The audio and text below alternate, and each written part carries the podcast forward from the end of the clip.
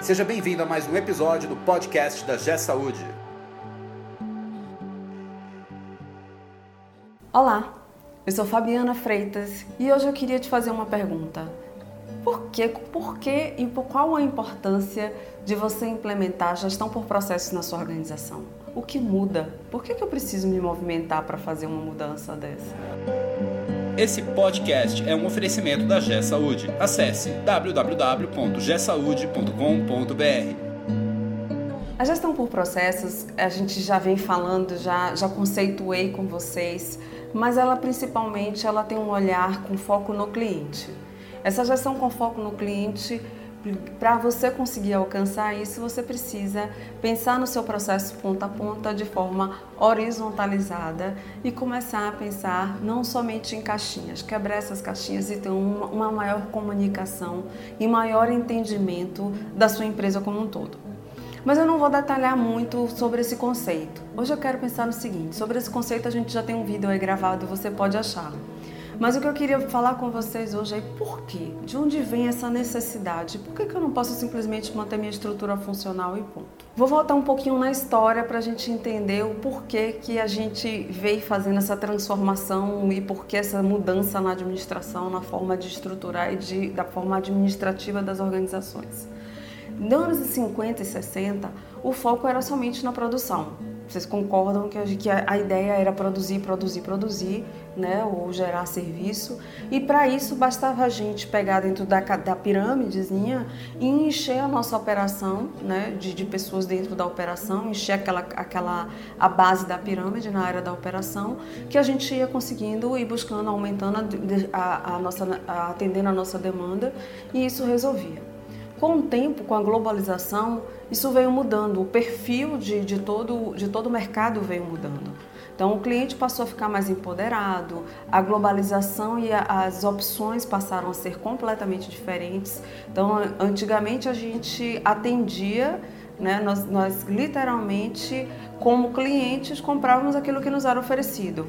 No momento que passou a haver uma globalização, uma concorrência maior, e hoje, mais do que nunca, uma possibilidade inúmera e diversa de você alcançar as, a, ao cliente aquilo que você deseja, fazer as suas escolhas, isso passou a ser é, para as empresas um grande desafio. Até porque ela passou, é, você tem que começar a deixar de pensar naquilo que você quer produzir para produzir aquilo que a gente chama de expectativa do cliente. Então, qual é meu objetivo? Atender a sua expectativa. Não é pensar internamente dentro da minha empresa e pensar, não, eu hoje acordei com vontade de criar um, sei lá, de criar, de criar um navio que vai me levar até o sol. Quem quer ir para o sol, né, pensando assim, para morrer queimado, se não ir para um outro planeta, como hoje tem outras opções. Mas essa demanda ela existe? O cliente pensa em ir para o sol, porque se ele pensar em ir para o sol, existe esse interesse. Então é uma expectativa do cliente.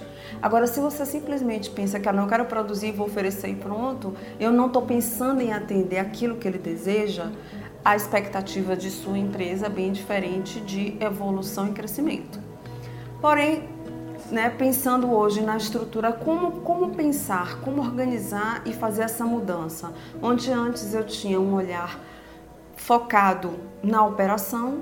Aos pouquinhos, a gente pensando na nossa pirâmide, para fazer essa mudança e ter, começar a ter um olhar mais para gerenciar e garantir o resultado do cliente, eu comecei a ter uma preocupação maior com uma base gerencial, que é a base do meio.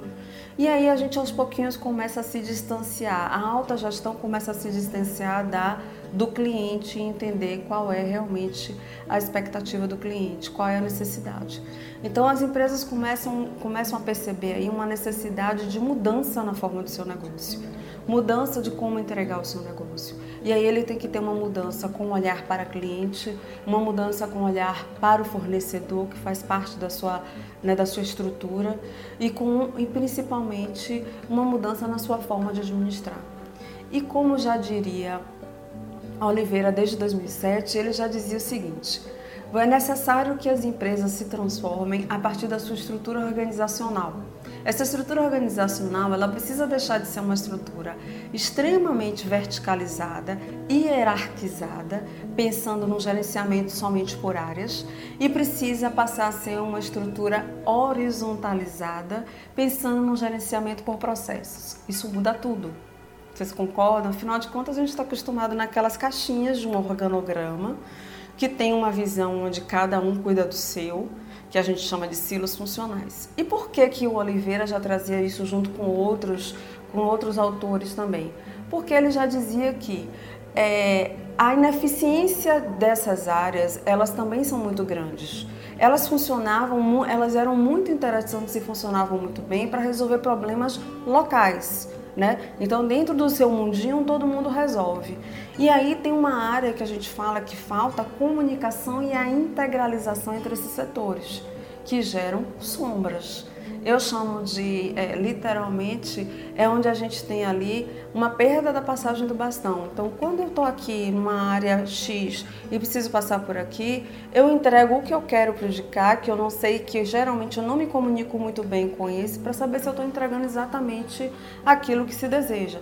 E neste meio tem muitas coisas entre uma área e outra, tanto de comunicação como às vezes de demanda que deveriam acontecer para entregar o resultado único da empresa que deveria ser o mais aqueles que todos devem olhar, que a gente chama de áreas de sombra, que é áreas entre um silo e outro, e que algumas coisas não são resolvidas, que algumas coisas não são entregues, ou que outras coisas são, são feitas como retrabalho, ou não tem a demanda ineficiente, ou é feita de forma que não traga a eficiência necessária.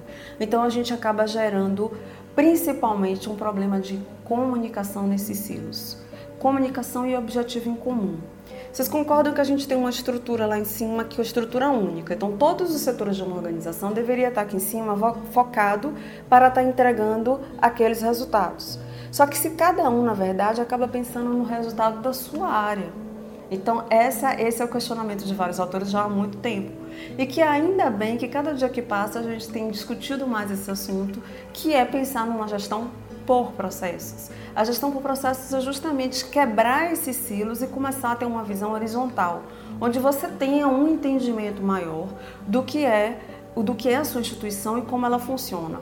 E como é que o que é mais importante para a gente conseguir alcançar isso?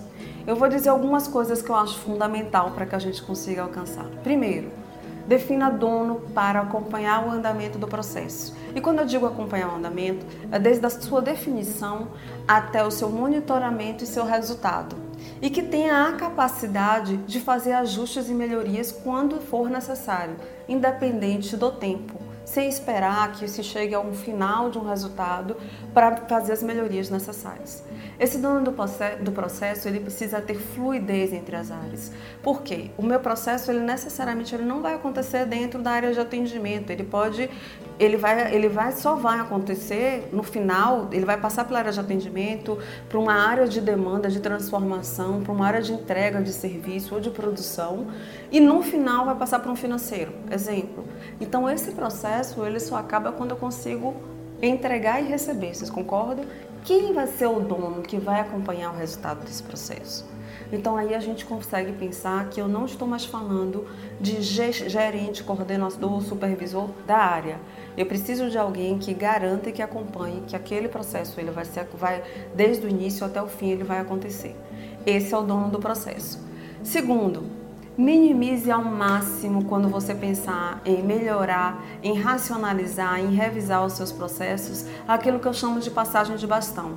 Diminua os papéis, diminua as pessoas, diminua, transforme o seu processo fluido. Ele precisa ser um processo fluido. Você precisa conseguir ó, fazer com que ele passe da melhor forma possível, diminuindo a quantidade de passagens por pessoas e a quantidade de papéis. É possível? Às vezes sim, às vezes não, mas se for possível, faça. Pense no seguinte: eu não entendo nada de futebol, mas vocês concordam que é muito mais fácil eu alcançar o gol se eu tiver que passar somente por uma ou por duas pessoas do que se eu tiver que passar por todos até chegar lá? É por isso que a gente fala que o pênalti, né, ele é mais garantido. Eu não entendo nada de futebol, Mas agora o que me veio na mente é: quanto mais objetivo você conseguir ser, quanto mais simples e fluido for seu processo, é com certeza melhor e mais fácil você garantir o resultado dele porque eu vou estar diminuindo a quantidade de possibilidades de erro, de retrabalho, de alguém entender ou de alguém desviar aquilo no meio do caminho. Né? E alguém começar a me entregar aquilo que eu não quero, não gerar comunicação, e aí vocês já sabem, e aí a gente passa mais tempo resolvendo o problema, resolvendo incêndio, do que fazendo melhorias e ganhando mais tempo para buscar inovação dentro do nosso negócio. E a outra parte que não poderia faltar é busque tecnologia para melhorar a integração dos seus processos. Né? É fundamental hoje, a gente, se a gente não falar que a tecnologia agrega, melhora e às vezes reduz muito a quantidade, quanto mais, é, quanto mais a gente puder usar a tecnologia, inclusive para conseguir mapear, acompanhar, gerar os nossos indicadores, a gente consegue um monitoramento muito melhor.